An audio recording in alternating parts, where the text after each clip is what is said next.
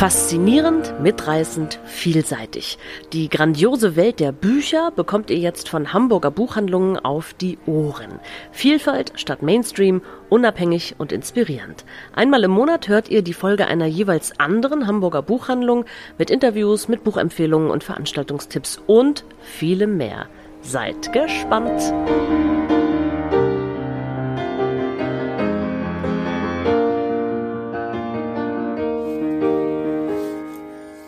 Und herzlich willkommen, liebe Zuhörerinnen und Zuhörer. Es ist der erste Advent und die ersten Weihnachtswünsche sind ganz sicher schon besorgt oder in Auftrag gegeben. Ja, und wenn Sie auf den Wunschlisten vielleicht noch der eine oder andere Buchwunsch befindet, dann haben wir heute vielleicht noch das ganz Besondere oder den interessanten Tipp für Sie. Wir, das sind Britta Maschek. Hallo. Steffi Becker. Hallo. Und Rena Schölze. Hallo. Aus der Buchhandlung, Buchhandlung Tolle Geschichten in Kleinborstel. Und Christiane Hoffmeister. Hallo. Und Janina Buschmann. Hallo. Und meine Wenigkeit Carola Nikschik aus dem Büchereck Niendorf Nord. Ja, und das Besondere an unserer Folge ist, wir stellen Ihnen heute ausnahmslos Bücher, ja, Lieblingsbücher von Autorinnen vor. Und den Anfang macht Christiane Hoffmeister. Ja, dann fange ich gerne mal an. Und äh, wir haben ganz bewusst heute tatsächlich Bücher nur von Frauen genommen. Nicht nur für Frauen, sondern tatsächlich auch für die Herren. Ähm, und im Grunde genommen geht es in diesem Buch, was ich vorstelle, von Nicole Seifert, Frauenliteratur, abgewertet, vergessen, wiederentdeckt aus dem Kiepenheuer und Witsch Verlag, genau um dieses Thema, nämlich um Bücher von Frauen, die eigentlich nicht wahrgenommen werden oder zu wenig wahrgenommen werden und eben auch abgewertet, ab, abgewertet werden. Beginnen wir erstmal gleich mit dem Begriff Frauenliteratur. Das hat der Kiepenheuer Witsch Verlag sehr schön gemacht. Das könnt ihr jetzt alle nicht sehen. Das Buch Frauen ist durchgestrichen. Und Nicole Seifert ist, äh, sie selbst ist Literaturwissenschaftlerin. Sie hat lange im Verlag gearbeitet, ist jetzt als Lektorin und Übersetzerin unterwegs. Ja, und sie beschäftigt sich eben mit dem Wort Frauenliteratur was ist Ihrer Meinung nach, was wir einfach mal streichen sollten, deshalb auch durchgestrichen. Weil es gibt Frauenliteratur, aber wie wir alle wissen, gibt es keine Männerliteratur. Es gibt nur, Stimmt. ja, es gibt äh, Bücher für Frauen und dann für den Rest der Gesellschaft. Und das hat, genau. Und das wissen wir alle, das hat einfach einen, einen ganz negativen Beigeschmack. Das hat was Abwertendes, es hat eigentlich was, was Triviales gleich, was Kitschiges. Und ähm, dem wollen wir doch mal irgendwie Abhilfe schaffen. Und deshalb, wie gesagt, gibt es, wollen wir uns eben auch heute ganz äh, explizit eben nur mit Literatur von Frauen beschäftigen. Das ist ein Teil ihres Buches. Äh, und dann ist sie, wie gesagt, sie ist eben Literaturwissenschaftlerin. Man merkt es ganz deutlich, sie beschäftigt sich eben auch mit der Literatur von Frauen in der Geschichte. Und auch da, es wird immer ganz häufig gesagt, die Frauen haben früher ja nicht geschrieben. Das ist einfach Quatsch das kann sie auch sehr gut belegen. Also sie hat ganz viele Beispiele dafür von Frauen, die früher geschrieben haben, die aber einfach untergegangen sind mittlerweile, die vergessen worden sind, weil sie ähm, zum einen teilweise nicht in den Literaturkanon aufgenommen worden sind, wenn sie sich meinetwegen mal den Kanon von Dennis Scheck oder auch von Marcel Reich-Ranitzky angucken, ja. da werden sie kaum Frauen. Ab wann fängt das an? Also geht das schon ins Mittelalter zurück oder fängt das, ist es moderne Literatur? Das ist moderne. Also ich sage jetzt mal, äh, sie geht jetzt nicht ins Mittelalter, aber wir sind so, ich sag mal, 19. bis 20. Mhm. Jahrhundert. Und ähm, wie gesagt, das ist so ein Thema von ihr. Jetzt bin ich leider etwas rausgekommen, aber das macht nichts, ich komme schon immer wieder rein. ähm, und also was ich auch bei diesem Thema direkt gedacht habe, ist in der Schule habe ich ein Buch von Annette von Droste-Hülshoff gelesen und der Rest waren alles Männer. Und das war immer auch die männliche Sicht. Und das ist ja auch so ein, seit wir über dieses Buch sprechen, über dieses Thema sprechen, ist, fängt man ja selber an zu denken. Und mit was wird man groß ja. und mit was wird man sozialisiert. Und das ist so tief drin. Und wir ja. machen uns ja im Moment auch viele Gedanken über Sprache. Und das ist auch so ein Thema, das ist so schwierig zu greifen, weil es so in uns drin ist. Aber wenn man mal in sich wühlt, dann kommt man so zu ganz vielen Erkenntnissen, ja. finde ich. Wie es mir ging, war halt so, ähm, ich habe mich tatsächlich vor mein Bücherregal gestellt und habe geguckt, wie viele Frauen habe ich denn da stehen. Und? Ja, es sind einige, aber es ist nicht die Mehrheit. Aber ich habe trotzdem auch wiederum festgestellt, dass ich in den letzten zwei Jahren, würde ich mal sagen, mehr zu Frauen, also zu Autorinnen gegriffen habe. Mhm. Und die mich dann wirklich auch begeistert haben, abgeholt haben mit ihren Geschichten. Und das fand ich auch ganz, also an mir selber habe ich mich gewundert. Ja, ja also wie gesagt, sie hat einmal die äh, Geschichte der Frauen, nicht der Frauenliteratur, sondern der Literatur von Frauen. Jetzt bin ich schon wieder auf diesem Wort. Ich bin ja auch so groß geworden mit diesem Wort leider. Ich versuche das schon sehr zu ändern. Also wie gesagt, das ist einmal die Geschichte. Und dann hat sie noch, äh, sind wir schon in der Gegenwart, weil sie hat ganz bewusst mal äh, Frauen, Literatur von Frauen gezählt. Zum einen in den, im Feuilleton. Also was bespricht das Feuilleton? Was besprechen tatsächlich Männer. Und sie hat, sie kann es mit Zahlen belegen. Es sind die Männer, die hauptsächlich Männer besprechen mhm. und eben nicht unbedingt Frauen. Es sind auch viele Männer, die überhaupt Rezensionen schreiben. Das ist das eine Problem, weil Frauen dann einfach in der Literatur nicht, also in, in den Besprechungen nicht stattfinden, was einfach schon schwierig ist. Und das andere ist die Verlagsvorschau. Und damit haben wir ja nun alle relativ viel zu tun. Und auch da hat sie gezählt. Und wenn man sich die großen literarischen Verlage anschaut, und das hat sie gemacht, sie hat auch da gezählt, dann ist es einfach so, auch da sind es einfach sehr viel mehr Männer, die herauskommen, als mhm. Frauen. Ja, und das ist, das ist ihr Thema. Ich finde es auch hochgradig spannend, weil äh, es hat mir wirklich die Augen geöffnet. Ich bin schon so lange in diesem Betrieb dabei und mir ist es selbst nicht so aufgefallen. Und äh, ich merke jetzt wirklich, da muss ein Umdenken stattfinden. Auch so wie Rina gesagt hat, Schullektüre, ein ganz wichtiges Thema, finde ich. Äh, da muss und ist ja heute auch noch, die lesen Uwe Timm. Also es ist heute wirklich noch so, dass die zwar modernere Literatur lesen, aber wirklich Stimmt. auch ganz viel wirklich ja. von Männern. Stimmt, natürlich. So, und noch ja. nicht von Frauen. Obwohl es so tolle, wenn man jetzt zum Beispiel Kirsten Fuchs mit ihrer Mädchenmeute nimmt oder so, also auch wirklich gute Jugendbücher gibt. Ja. ja, also mir ist das genauso aufgefallen. Also als wir über das Buch gesprochen haben, habe ich auch an meine Schulzeit zurückgedacht und ich muss sagen, ich glaube, ich habe in meiner ganzen Schulzeit keinen einzigen Klassiker von einer Frau gelesen. Da war ich schon so, oh. Ja. Das merkt man schon. Ich komme jetzt gerade frisch aus der Berufsschule und wir haben auch viel nochmal Literaturgeschichte durchgenommen und wir durften Autoren auswendig lernen mit äh, Werken und Zeitepochen.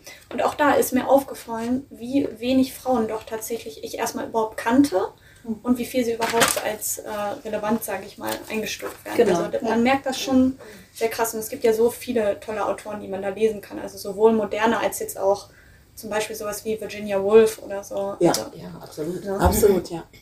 Das stimmt. Dafür hat sie in diesem Buch auch, Buch auch ganz viele Beispiele. Also es eignet sich nicht nur als äh, Buch für, für Menschen, die sich für die Frauen in der Literatur interessieren, sondern eben, wie gesagt, auch nochmal ein paar Tipps. Also, also das wünsche ich mir von euch zu weit. Vielleicht hast du ja Lust. Also ich habe jetzt mal. Äh, ich freue mich total drauf, das zu lesen. Jetzt. Ja, und ja. sie kommt ja auch äh, zu uns nach Niendorf in die, in die Buchhandlung zur Lesung. Und ich freue mich sehr auf diesen Abend. Ich glaube, das wird. Wann ist äh, das? Das ist am 8. 11.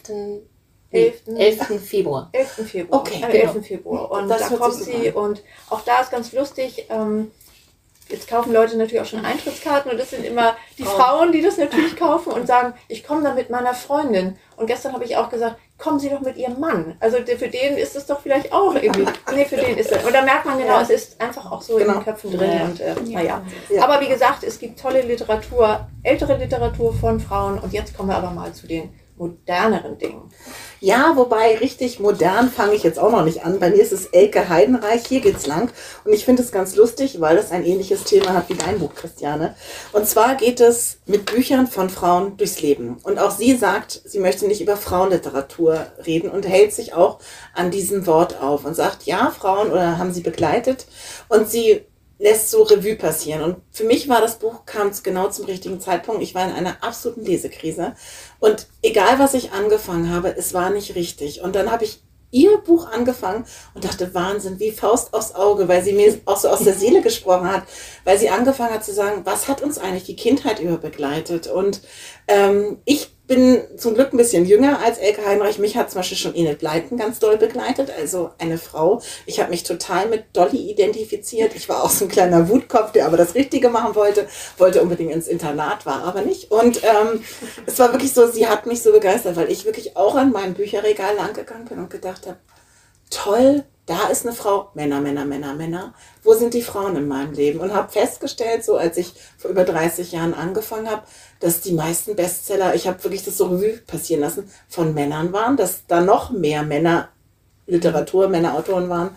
Und ähm, das, finde ich, hat sich ein bisschen geändert. Aber es ist wirklich, es ist so schön, mit ihr durch dieses Buch zu gehen, weil sie an so viele erinnert und ich könnte schwärmen, schwärmen und schwärmen. Aber ihr wollt ja auch noch Bücher vorstellen. ähm, und ich finde aber nochmal ganz speziell, Elke Heidenreich hat die deutsche Literaturszene auch verändert, weil sie erzählt auch von ihrem Leben, dadurch, dass sie uns sagt, was für Bücher sie gelesen hat von Frauen, wie sehr auch Bücher von Frauen ihr, sie verändert haben oder ihr Denken geprägt haben. Und ich finde schon, dass sie immer sehr professionell auch Bücher bespricht, aber mit einer anderen Emo Emo Emotionalität als Männer. Sie bringt da ein anderes Gefühl rein. Und ich genieße das sehr und ich kann auch sagen, ich habe Ausschnitte gehört. Das ist auch als CD ein absoluter Genuss. Elke Heidenreich, hier geht's lang. Gibt es ein paar Beispiele? Was hat sie, äh, wen hat sie da erwähnt? Oh, du, das sind also einmal wirklich, sie ist ja jetzt schon fast 80, 78, sind es wirklich noch so ganz alte Bücher. Der Zoff ist ab, Ursula, jetzt sind farbige Bilder drin. Der kleine Heinz hat viel zu tun, also das hat sie. Aber dann natürlich auch, sie sagt, Enid Bleitenheit. Also ich weiß nicht, habt ihr die? Hast du die noch gelesen? Also Rina ist ja um einiges jünger. Ja. Ja, du hast sie auch noch gelesen. So, ähm, das macht Försters Pucki habe ich auch noch gelesen. Meine Oh, Schwester fand Försters Pucki ganz großartig, wollte auch immer sein wie Försters Pucki. So.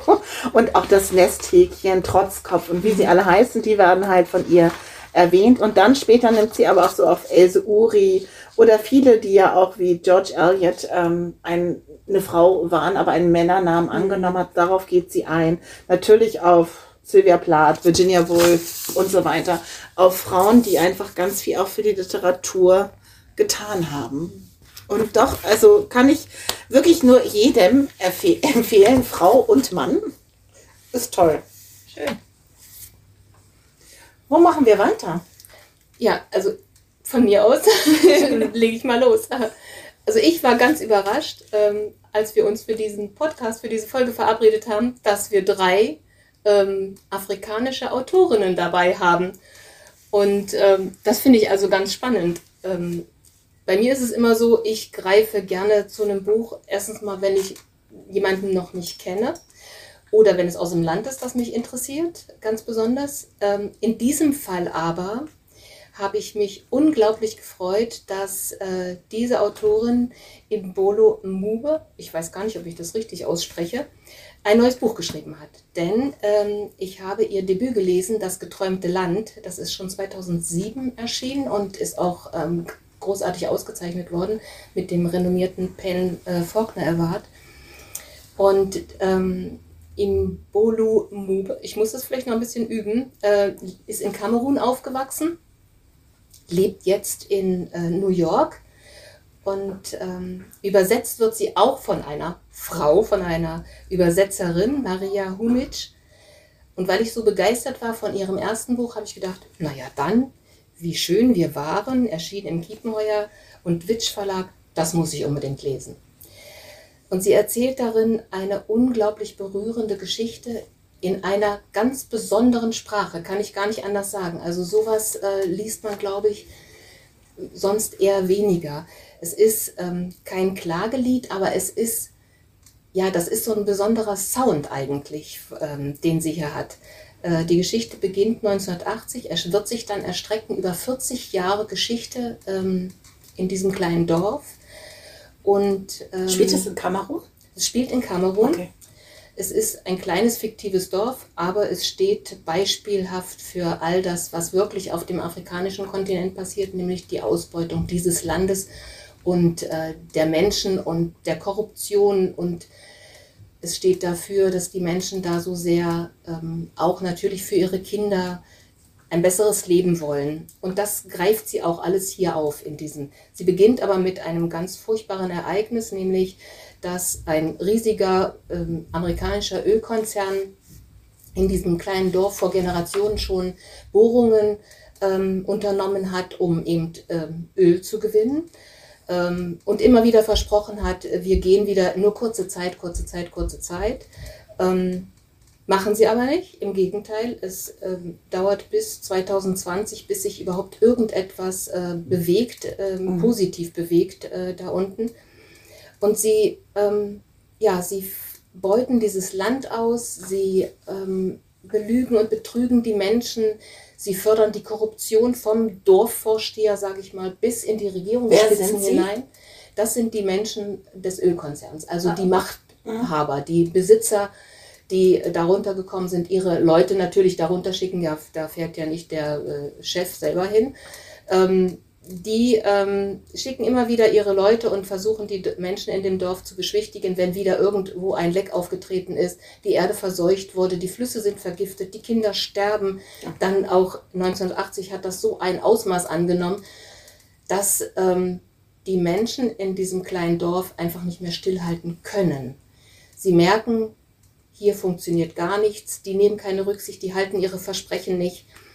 Und ähm, als dann, das fand ich äh, sehr bezeichnend, als dann so ein, der Dorfirre wird er genannt, aufsteht und sagt, ja, jetzt haltet eure Versprechen doch mal und ihr lasst euch nicht immer alles gefallen, weil dieser Dorfirre wahrscheinlich so dieses Privileg genießt, sage ich mal, nee, Er kann man ja nicht. Er spricht einfach gerade heraus, was Ja. die Menschen eigentlich da unten denken, was sie wollen und was sie aus Angst vor den Konsequenzen nicht sagen. Mhm. Nämlich, dass ähm, alles platt gemacht wird. Das passiert auch dann nachher. Aber was äh, hier wirklich ganz großartig rauskommt, das ist, sie lässt die weiblichen Figuren dieses Dorfes äh, ihre Stimme erheben. Ähm, da ist Tula zum Beispiel, die ist zehn Jahre, als es dann wirklich zu diesem großen Knall kommt. Da findet ein Massaker statt. Die Soldaten kommen in dieses Dorf und äh, schießen wild um sich. Ähm, die Väter und erwachsenen Männer sind äh, auf dem Weg zur Regierung und wollen Hilfe haben. Ähm, und die Frauen, die erzählen hier. Und das wird aus verschiedenen Perspektiven erzählt und es geht immer in Jetztzeit und in die Vergangenheit. Und das verwebt sie wie einen Teppich eigentlich. Ganz wunderbar.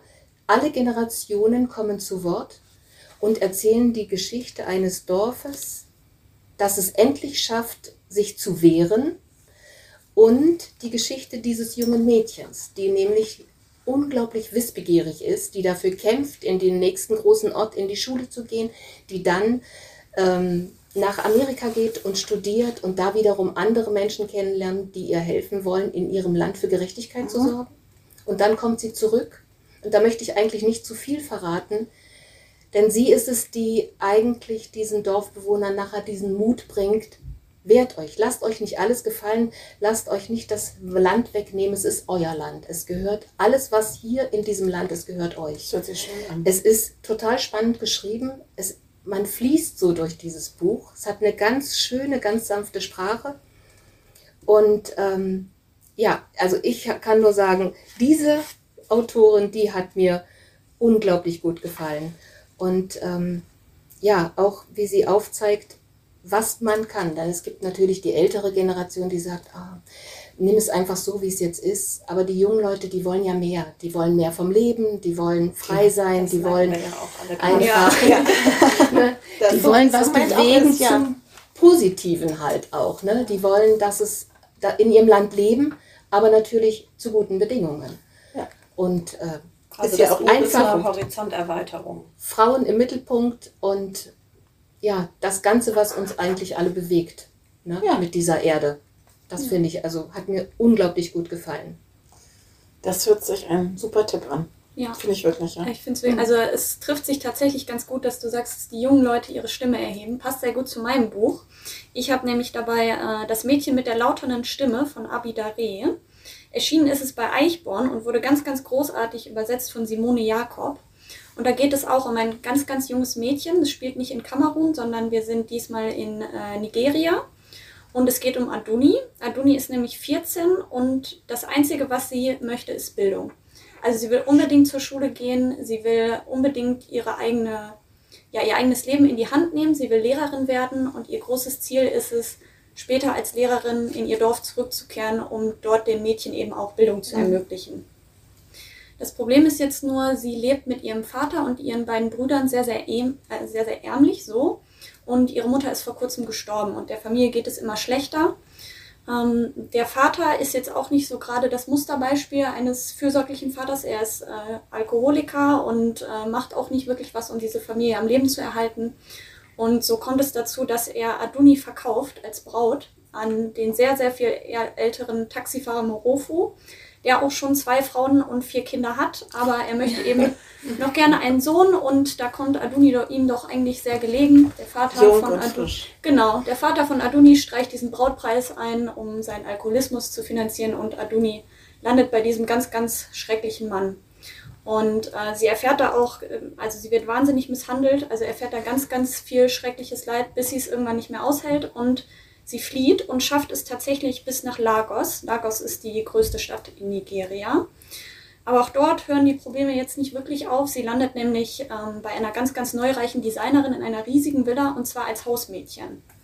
Und ähm, die verspricht ihr auch zunächst erst, dass sie wohl irgendwann zur Schule gehen kann, aber Aduni muss dann relativ schnell feststellen, dass das auch nicht der Fall ist und ähm, ihre Chefin schlägt sie auch ganz grausam und sie muss sich richtig durchbeißen, um eben an das zu kommen, was sie will, nämlich Bildung.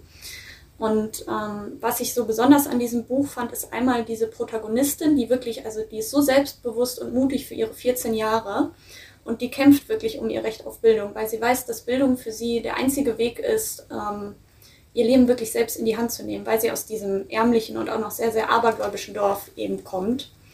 Und es gibt einen ganz, ganz tollen Einblick in dieses Land Nigeria, muss ich auch sagen, ähm, weil ich persönlich wusste jetzt nicht wahnsinnig viel darüber, muss ich sagen. Und es gibt eine ganz, ganz große Schere zwischen arm und reich, also zwischen dieser ländlichen, wirklich noch sehr, sehr ärmlich geprägten Region und diesen riesigen Städten, in denen auf der einen Seite Menschen noch in Slums leben und auf der anderen Seite aber wirklich äh, auch vor allem junge Menschen Karriere machen und wahnsinnig reich werden und in riesigen Villen leben. Also wirklich sehr, sehr faszinierend und ähm, ja, ich habe dieses Buch in der Buchhandlung in die Hand genommen und habe den Klappentext gelesen und war direkt Feuer und Flamme, weil auch die Sprache, ähm, die sie benutzt, ganz, ganz einzigartig ist, weil Aduni kommt nun mal aus einer Region, in der Englisch nur teilweise gesprochen wird und ähm, das Buch ist ja auch im Original natürlich auf Englisch und die Abidare gibt Aduni eine Stimme, die ganz, ganz toll zu ihrem, ich will jetzt nicht sagen Bildungsstand passt, aber ich formuliere das jetzt mal so, weil es mir gerade anders nicht einfällt. Ähm, sie erfindet zum Beispiel ähm, ganz viele Wörter selbst, die sie jetzt im Englischen noch überhaupt nicht kennt. Und ähm, das ist auch grammatikalisch immer nicht alles so ganz äh, im Rein, sage ich mal, was sie da so macht, aber das gibt ihr eben wirklich eine ganz, ganz eigene Persönlichkeit und eben diese ganz, ganz eigene Stimme. Und äh, das Ist das auch was für die Zielgruppe New Adult, Young Adult? Oder ist das. mh, ja, ich würde sagen ja, auf jeden Fall. Also ich würde es nicht zu jungen Lesern Ja. in die Hand drücken, weil es eben auch ähm, wirklich, also diese Misshandlungen sind Okay. wirklich nicht ganz ohne. Also ich würde es jetzt nicht unter, ich sag mal, 15, 16 Jahren Okay. empfehlen. Es ist ein Roman für Erwachsene, Mhm. so in dem Ding, aber ähm, ich glaube, sie wird als Autorin selbst zum Beispiel auf Wikipedia äh, unter Young Adult auch Ah, ja. gelistet. Und es ist ihr Debütroman. Also würde ich behaupten, so ab 16 Jahren kann man das auf jeden Fall auch schon jüngeren Lesern in die Hand drücken. Mhm. Und das ist ja auch gerade, sag ich mal, ähm, dieses Women of Color so ein bisschen in den Mittelpunkt und in den Fokus zu rücken, ist ja gerade so bei jüngeren Menschen ein ganz, ganz großes Thema. Mhm. Deshalb könnte ich mir da vorstellen, dass das auf jeden Fall sehr, sehr interessant sein könnte. Hört sich auch super an. Wo du das gerade mit der Sprache erwähnst, das merkt man in dem Buch von Imbolo Mube auch. Das ist eine ganz einfache Sprache bei dem Mädchen, bei der Tula, die ja erst erwachsen wird, die zehn ist, als das alles furchtbar passiert da in ihrem Dorf. Und als die Mutter dann zu, äh, zu Wort kommt, da hat, das ist natürlich eine ganz andere Sprache. Das bringt sie auch ganz wunderbar auf den Punkt. Die ist erwachsen, die hat schon viel erlebt, die hat Kinder großgezogen, die hat schon jahrelang dieses, ähm, dieses Leben in diesem kleinen Dorf äh, am eigenen Leib erfahren. Äh, die hat einen Mann, der ihr zur Seite steht. Das geht gar nicht so darum, dass äh, jetzt, ähm, dass da eine Diskrepanz auftritt, dass hier, du musst zu Hause sein, Küche, Herd und so weiter. Äh, und die Frauen sind alle so verhaftet in der Vergangenheit, in, der, in den Traditionen und trotzdem für ihre Kinder, da wollen sie Bildung, da soll es vorwärts gehen, da soll es besser sein als das, was sie bisher selber erlebt haben. Ne? Das, das wird auch ganz deutlich an der Sprache. Hm, so Kamerun, großartig. Nigeria. Wohin entführst du uns? Ja, genau. Ja, wir wandern jetzt weiter durch Afrika von Nigeria nach Saire. Und ich habe ein Buch mitgebracht, das heißt Mai bedeutet Wasser und geschrieben ist es von der Autorin Kayo Empoyi. Und ich möchte am Anfang was erzählen zu dieser Autorin. Sie ist 1986 geboren in Saire und dieses Land heißt heute gar nicht mehr so. Das ist heute die Demokratische Republik Kongo. Sie ist aber in Tansania aufgewachsen und im Alter von zehn Jahren nach Schweden ausgewandert. Sie arbeitet heute als Medienproduzentin und dieses Buch Mai bedeutet Wasser ist ihr erster Roman, den sie geschrieben hat. Und sie hat äh, letztes Jahr 2020 den Katapultpreis dafür bekommen. Das ist der schwedische Preis für den besten Debütroman. Ähm, Elke Ranzinger hat das Buch vom Schwedischen ins Deutsche übersetzt. Zur Geschichte, es geht um die fünfjährige Adi. Sie wächst auf im Diplomatenviertel von Dar es Salaam, das ist die Hauptstadt von Tansania. Und die Familie von Adi stammt aus Saire. Der Vater arbeitet für die sairische Botschaft. Es ist ein Familienroman und er beschreibt fünf Jahre des Aufwachsens und der Entwicklung von Adi und er beginnt im Jahr 1989.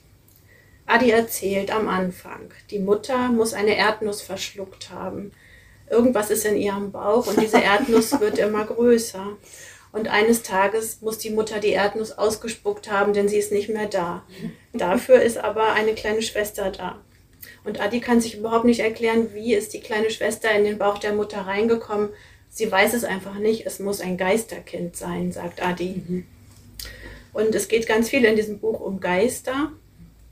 Ähm, denn viele Erlebnisse, die Adi aus ihrer Kindersicht beschreibt, handeln von alten Mythen und Bildern und Geschichten, die so in den Familien weitergetragen werden. Da geht es viel um Geister, aber es geht auch ganz viel um den christlichen Glauben, denn die Eltern von Adi sind ganz fromme, strenggläubige Christen, die beten ganz viel. Und äh, der Vater vor allem ist immer sehr darauf bedacht, dass die Kinder ganz gehorsam sind und ihre Pflichten erfüllen. Er möchte, dass aus den Kindern was wird. Und er hat immer große Sorge, dass aus seinen Töchtern Lost Girls werden, so nennt er das. Mhm. Das sind in seiner Vorstellung die Mädchen, die zu kurze Röcke tragen und sich zu mhm. früh für Jungs interessieren. Lost Girls. Und ähm, ja, Gott ist für Adi auch ganz wichtig. Der ist immer an ihrer Seite und das ist ganz schön und interessant geschrieben in diesem Buch. Äh, Gott ist so eine Fantasiegestalt in Adis Leben. Sie stellt sich dann immer so vor, der ist eigentlich immer da, der sitzt so neben ihr. Und der erzählt dann Sachen so oder gibt Kommentare ab zu irgendwelchen Alltagsgeschichten. Ähm, oder er beantwortet auch wichtige Fragen, die Adi ihm stellt. Manchmal sagt er aber auch gar nichts oder er liest die Zeitung. Und ähm, er ist aber auch der Erste, dem Adi erzählt, dass sie eines Tages Schriftstellerin werden möchte. Und wir lernen auch die älteren Geschwister von Adi kennen. Das finde ich auch sehr interessant. Es gibt noch Dina, die ist zwölf, die lebt mit im Haus. Und die ist so ein ganz fröhliches Mädchen. Sie tanzt und singt gerne und macht sich gerne schön. Das gefällt dem Vater gar nicht. Und es gibt vier ältere Geschwister, die leben nicht mit im Haus, die leben in Saire bei Verwandten. Und als es dann zu politischen Unruhen dort kommt, müssen die äh, da weg und kommen nach Tansania, können da auch nicht bleiben. Der Vater schickt sie nach Südafrika, weil er glaubt, da gibt es Arbeit und Ausbildung. Aber da werden sie auch nicht bleiben. Sie werden nach Europa irgendwann gehen und es verliert sich ihre Spur tatsächlich. Und ähm, ja, man sieht also, es geht in dem Roman, der aus dieser Kinderperspektive geschrieben ist, eigentlich um die ganz großen Themen, die uns alle heute mhm. beschäftigen, über die man viel liest und hört. Also es geht um Migration, es geht um Flucht und Vertreibung, es geht um die Folgen der Kolonialzeit. Ähm, die kleine Schwester, die geboren wird, die heißt Mai und Mai bedeutet tatsächlich Wasser.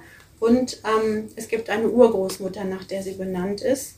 Ähm, und äh, diese Urgroßmutter lebte in Belgisch-Kongo noch, also lebte zur Kolonialzeit. Und deswegen geht es um die Kolonialzeit auch und um Chancen und Perspektiven von Kindern in Zentralafrika. Mich hat das Buch wirklich sehr beeindruckt. Ich habe auch hinterher noch viel darüber nachgedacht. Ich kann es wärmstens empfehlen. Wie kommt das, dass ihr auf afrikanische Autoren gekommen seid? So, gleich drei. Also ich muss sagen, also ich habe also mein Buch jetzt in die Hand genommen, weil ich eben auch wie Carola, glaube ich, gerne über Länder lese, von denen ich eigentlich überhaupt keine Ahnung habe. Weil ich finde es immer super schön natürlich, wenn eine Geschichte einem auch irgendwie was an Wissen mit auf den Weg gibt und einen dazu animiert, äh, vielleicht doch mal mehr zu recherchieren in eine Richtung. Aber ich glaube, dass wir jetzt tatsächlich prompt drei ähm, Frauen aus Afrika dabei hatten. Ich glaube, das war tatsächlich fast Zufall. Würde ich behaupten. Aber wir fanden das eigentlich ganz schön, weil ähm, gerade auch so dieses Thema People of Color mehr in den Fokus zu rücken, ist ja im Moment ganz, ganz groß. Ähm, und dann fanden wir, hat das auch gerade mit den Frauen wunderbar gepasst eigentlich. Ich muss auch sagen, wir, wir sprechen ja dann oft über den Kontinent Afrika, als wäre es ein Land. Und Ja, so ist es ja gar nicht. Es ist so vielfältig und so unterschiedlich. Und deswegen finde ich es auch interessant und wichtig, darüber zu lesen. Ja. Auf jeden Fall. Spannend finde ich es auch. Und ich Ja. habe auch, ähm, wie gesagt, ich habe ja ihr erstes Buch schon gelesen und war da auch ganz begeistert von, in dem es ja auch viel um Migration und Auswandern geht, um eine Familie, die nach USA geht. Und dann ist die ähm, große Finanzkrise in Amerika und wie sich das alles entwickelt für alle Menschen da. Und ich war so neugierig auf dieses Buch. Darum habe ich jetzt hier zugegriffen. Und äh, ich habe aber im Zuge dessen, als ich das gelesen habe mit den Ölkonzernen und mit dieser Ausbeutung und wie das überhaupt, wie die da überhaupt vor, äh, vorgehen in diesem kleinen Ort. Es ist ja nicht nur dieser Ort. Es sind ja ganz viele Dörfer Ja, von stimmt. betroffen, ganz viele Orte betroffen und dann explodiert auch mal so ein Bohrloch und äh, so eine Pipeline kracht weg und es fließt literweise Ja. über Land. Ne? Also es, man muss es sich ganz furchtbar. Und ich habe dann angefangen zu recherchieren. Und es gibt tatsächlich einen, habe ich, wenn ich jetzt nichts Falsches erzähle, ein, über einen Konzern in Amerika habe ich direkt einen ganz großen Eintrag äh, gefunden im Internet, die auch wirklich dann ähm, zur Rechenschaft gezogen worden, was sie da machen. ne? Das ist auch richtig so, ja. Und ähm, ja, das hat mich einfach neugierig gemacht. Und dann, ihr könnt das jetzt hier nicht sehen, aber diese Bücher sehen einfach alle farbenprächtig aus. Das stimmt, eure Bücher sind ein bisschen bunter als das, was wir beide haben, Christiane. Das sind wirklich alles drei wunderschöne Und Cover. auch ähm, Rinas Buch ist eher ein bisschen nordisch. Ja, ich äh, entführe euch jetzt vom Süden in den Norden, nämlich nach Norwegen, nach Oslo zu Ellen. Ellen ist 50 und sie ist Allgemeinmedizinerin, arbeitet in so einer Praxisgemeinschaft und ist eine völlig gewöhnliche Frau mit einem völlig gewöhnlichen Leben. Wir lernen sie kennen, ähm, als sie gerade in ihrer Praxis wohnt, geheimerweise, was niemandem sagt, denn ihre Affäre, die sie ein Jahr lang mit ihrem Jugendex-Freund hatte, ist gerade aufgeflogen. Oh. Und ihre Ehe. Ungünstig. ihr lacht. Und es geht ihr sehr schlecht. Ähm, so, also sie schläft jetzt in ihrer Praxis, darf keiner wissen. Und man guckt ein paar Tage lang in sie rein. Und man erfährt natürlich, wie ist es überhaupt dazu gekommen. Und was man aber auch erfährt, ist, was hält Ellen gerade von der Welt und von auch ihren PatientInnen. Und das fand ich, das hat mich echt äh, mitgenommen.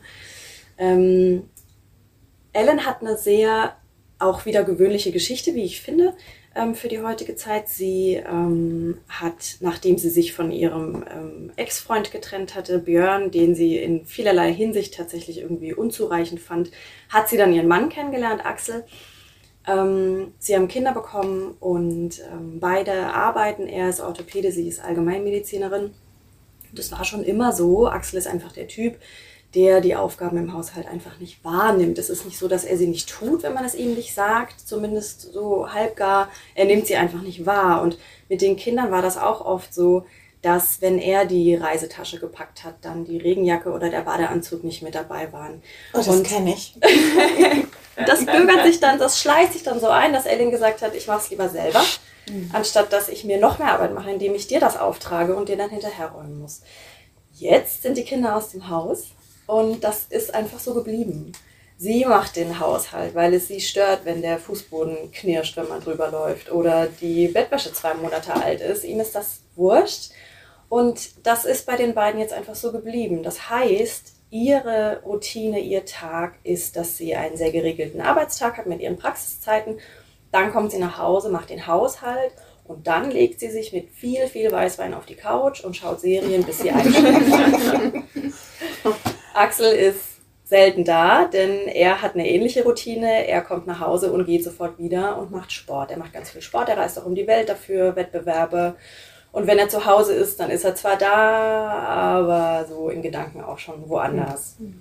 Und das ist diese, diese so ein bisschen Trostlosigkeit, in die hinein sich dann ihr Ex-Freund eines Tages meldet. Und Ellen ist so höflich, dass sie ihm immer zurückschreibt. Und sie trifft sich mit ihm und sie hört sich seine Probleme an, denn seine Ehe läuft scheiße. Und sie zieht diese Grenze nicht. Sie zieht keine Grenze, wenn er zu ihr sagt, ich liebe dich und ich hätte dich heiraten sollen und wir beide hätten zusammen sein sollen. Ich weiß, du bist die Frau für mich, für mein Leben. Ich wusste das schon immer. Und sie lächelt und windet sich so ein bisschen, aber sie, ähm, sie holt sich da nicht raus. Und so stolpert sie mehr in diese Affäre. Und ähm, es tut ihr zwar schon auch gut, aber so richtig will sie das irgendwie nicht. Naja, also es läuft ein Jahr lang, bis das dann auffliegt. Und ähm, jetzt ist das so, dass sie in ihrer Praxis so tut, als wäre alles, wie es ganz normal ist. Sie lebt da, es darf keiner wissen und sie arbeitet auch weiter. Und deswegen begleitet man sie eben auch, wie sie ähm, ihre PatientInnen-Gespräche führt. Und das ist, das ist der Knaller. Also sie hat natürlich mitbekommen, am eigenen Leib, wie sich das verändert hat, das Verhalten der Menschen. Denn es kommen immer mehr Leute zu ihr, die ähm, es besser wissen als sie. Ihr Wort als Ärztin gilt da gar nicht mehr so mhm. viel, denn die Leute haben irgendwo gelesen oder gehört. Dr. Google. Dr. Google. Also es ist ja so oder so allgemein hin bekannt, dass ähm, sie wird so, ähm, wenn sie den Leuten nicht zustimmt in ihren Selbstdiagnosen, dann wird sie, ähm, dann wird sie runtergeredet mhm. und dann wird sie nicht für ernst genommen. Und die, mm, sie hat die Empathie und die Geduld für ihre PatientInnen verloren, auch durch ihr eigenes Drama zu Hause, aber auch durch die vielen Jahre, in denen sie immer wieder ähm, sagen möchte, wer von euch hier ist wegen Kopfschmerzen, Migräne, Schlafstörungen, Rückenschmerzen oder Knieschmerzen, der kann jetzt mal nach Hause gehen und ihr solltet aufhören, euch zu stressen. Denn was in uns drin ist, unsere Triebe und unser niederes Eifersucht und ähm, Müßiggang und dass wir alle gar nicht so interessant sind, wie wir immer tun, sondern dass wir nur die, die Happy-Seiten von uns auf Instagram posten mit einem schönen Filter drüber und den ganzen Tag zugeballert werden mit Werbung und Verkehr und Meinungen und Hass und schnell und Stress und wenn wir dann nach Hause kommen und dann mal irgendwann nicht mehr aufs Handy gucken, dann Migräne haben und nicht einschlafen können. So, dafür hat sie keine Geduld mehr, sich sowas immer wieder anzuhören. Und ich fand das wahnsinnig interessant, weil diese, wie gesagt, sehr gewöhnliche Frau, sehr durchschnittliche ja. Frau, so desillusioniert ist und so einen zynischen Blick auf uns hat, wie wir wirklich sind, ja, und wie wir unsere Gesellschaft formen. Ähm, ich habe das Buch im Café gelesen und habe dabei andere Leute beobachtet und das war super. Wahrscheinlich alle am Handy. Viele am Handy, ja, auf jeden Fall. Also, Ist sie dir sympathisch, die Hauptfigur? Die Hauptfigur, ja, nicht uneingeschränkt. Ja. Ähm, aber ja, ich mag es, dass sie zumindest gedanklich kein Blatt mehr vor den Mund nimmt. Ja. Aber sie lässt ja eigentlich alles geschehen, ne? Sie lässt es mit ihrem Mann geschehen, sie lässt es mit der Affäre geschehen und sie lässt es geschehen, dass die Menschen sie voll labern. Sie ist ja, also ich habe das Buch jetzt nicht gelesen, aber es wirkt jetzt gerade wie so eine Frau, die einfach alles erträgt. Ja. Und jetzt, wie gesagt, wie gesagt, sich den Weißwein, Weißwein hinter die Birne mhm. kippt und äh, das ist doch eher. Ja, vielleicht hat mich das auch ein bisschen gestört. Also ich, ich kriege das ja, ich habe ich hab ja nicht gelesen und höre das nur so und denke so, ja, ja, also du könntest jetzt mal ein bisschen Gegenwehr leisten. Das stimmt. Das fängt sie an in der Praxis, dass sie tatsächlich Leuten ähm, dann auch mal sagt, ähm, sie müssen ihr Kind nicht, ihr Kind, das eh schon zu dick ist, mit einem Snickers locken, wenn ich ihm eine Minute lang ins Ohr schauen darf. Deswegen sind sie schließlich hier. Ähm, sie fängt dann an, sowas zu sagen okay. und dann hagelt es natürlich Beschwerden ohne Ende. ähm, sie weiß, dass sie das nicht durchziehen kann. Aber ja, das war tatsächlich auch, ich glaube, das ist dieser Punkt, was ich ich sage, sie ist mir sympathisch, aber hm, denn auch diese Sache mit ihrem, mit ihrem Ex-Freund, also dass diese Ehe sich so festgefahren hat. Ja. Das kann passieren, aber ich finde eine, also ich würde das ja auch niemanden durchgehen lassen, eine Affäre geschehen zu lassen. Also wenn man sagt, ich will das haben, dann finde ich, ist es eine bewusste Entscheidung. Aber so, ich bin da reingeraten, das finde ich ist eine ganz miese Entschuldigung. ja, ja, ich, war betrunken, ich war betrunken. Sieht gar nicht so aus, wie es eigentlich ist.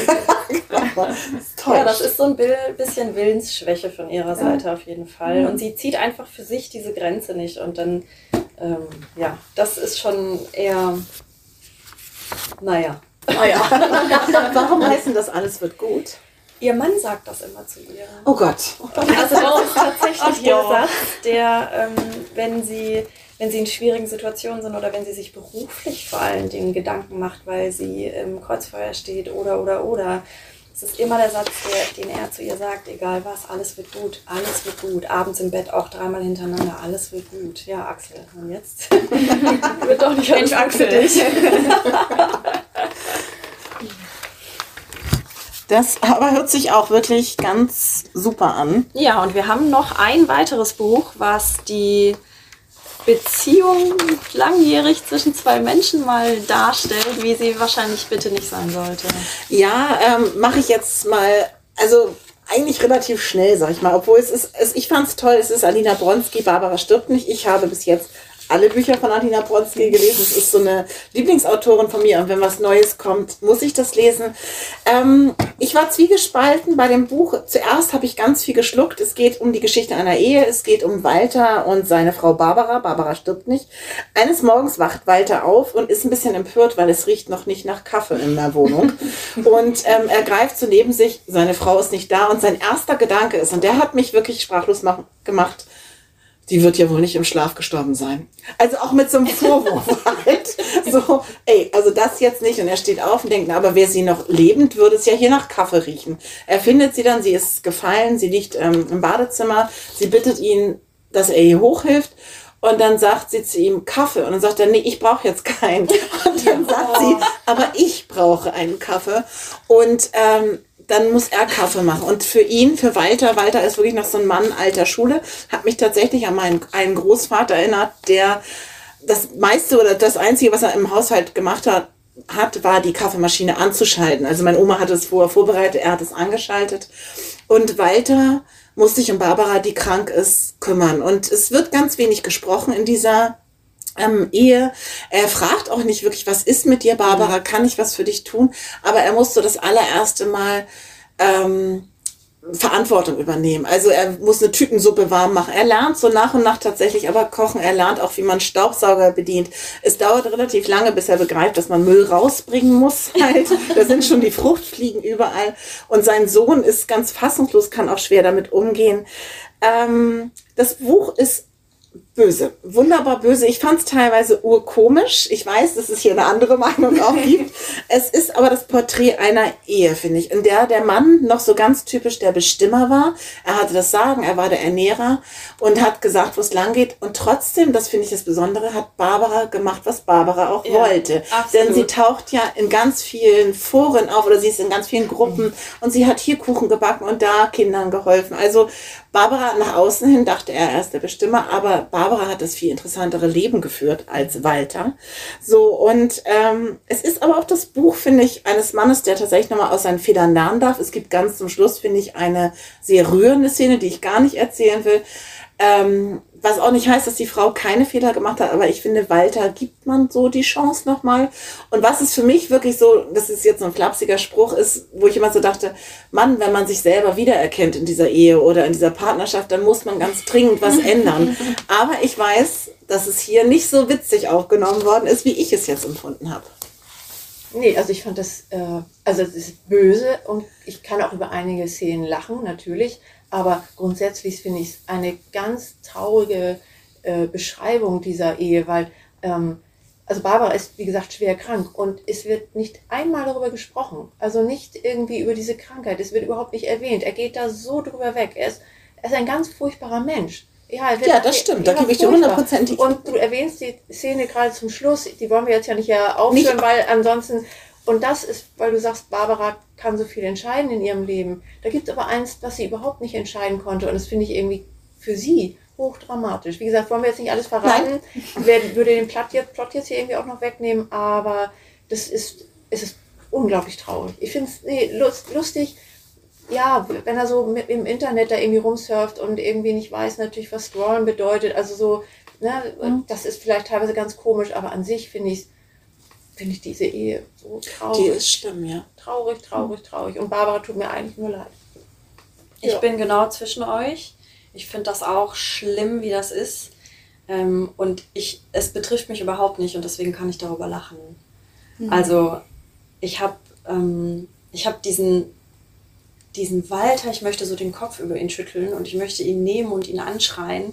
Und gleichzeitig lache ich aber auch, über ihn und über seine Weltsicht, weil sie für mich so veraltet ist, dass ich das schon wieder witzig finden kann. Es ist nicht witzig so für ähm, Barbara, das ist auf jeden Fall klar. Und nicht witzig für niemanden in dieser Familie, denn mein Kinder. Gott, der hat echt den Daumen auf allen, ja. Mhm. Und zwar, und zwar, also er, ich bin hier, ich habe die Weisheit mit Löffeln gefressen und hat keine Ahnung von irgendwas, aber poltert halt allen so ihr Leben vor, ne? Das ist irre, also absolut. Und ähm, es ist eine Art von Humor, ja, über die man ähm, Ja. äh, lachen können muss, glaube ich. Sonst Ja. ist es bitter, ja. Aber es hat, ich finde auch so nochmal so irgendwie, das ist schon noch eine sehr alte Ehe. Und heute läuft es ja zum Glück auch schon ein bisschen anders, hoffe ich. Doch, bei den meisten halt. So, und von daher war es auch nochmal ein Porträt einer Partnerschaft. Die wir sie nicht wollen. Genau. Und nicht akzeptieren würden, glaube ich, hier so in dieser Runde. Das Nee, stimmt. also- Wenn ich euch so angucke, Keine käme mir nicht ins. Haus. Das stimmt Ja. halt, ja. Ja, das waren unsere Buchvorstellungen, unsere Inspiration für euch. Wir hoffen, wir konnten Sie neugierig machen, inspirieren. Wir wünschen viele schöne, gemütliche Lesestunden und wir danken fürs Zuhören. In der nächsten Folge am zweiten Advent bekommen Sie ganz sicher wieder ganz wunderbare Tipps von den Buchhandlungen Christiansen in Ottensen und der Buchhandlung Beusen und Mauke am Johanneskontor. Wir sagen Tschüss, Tschüss. und eine schöne Adventszeit. Tschüss.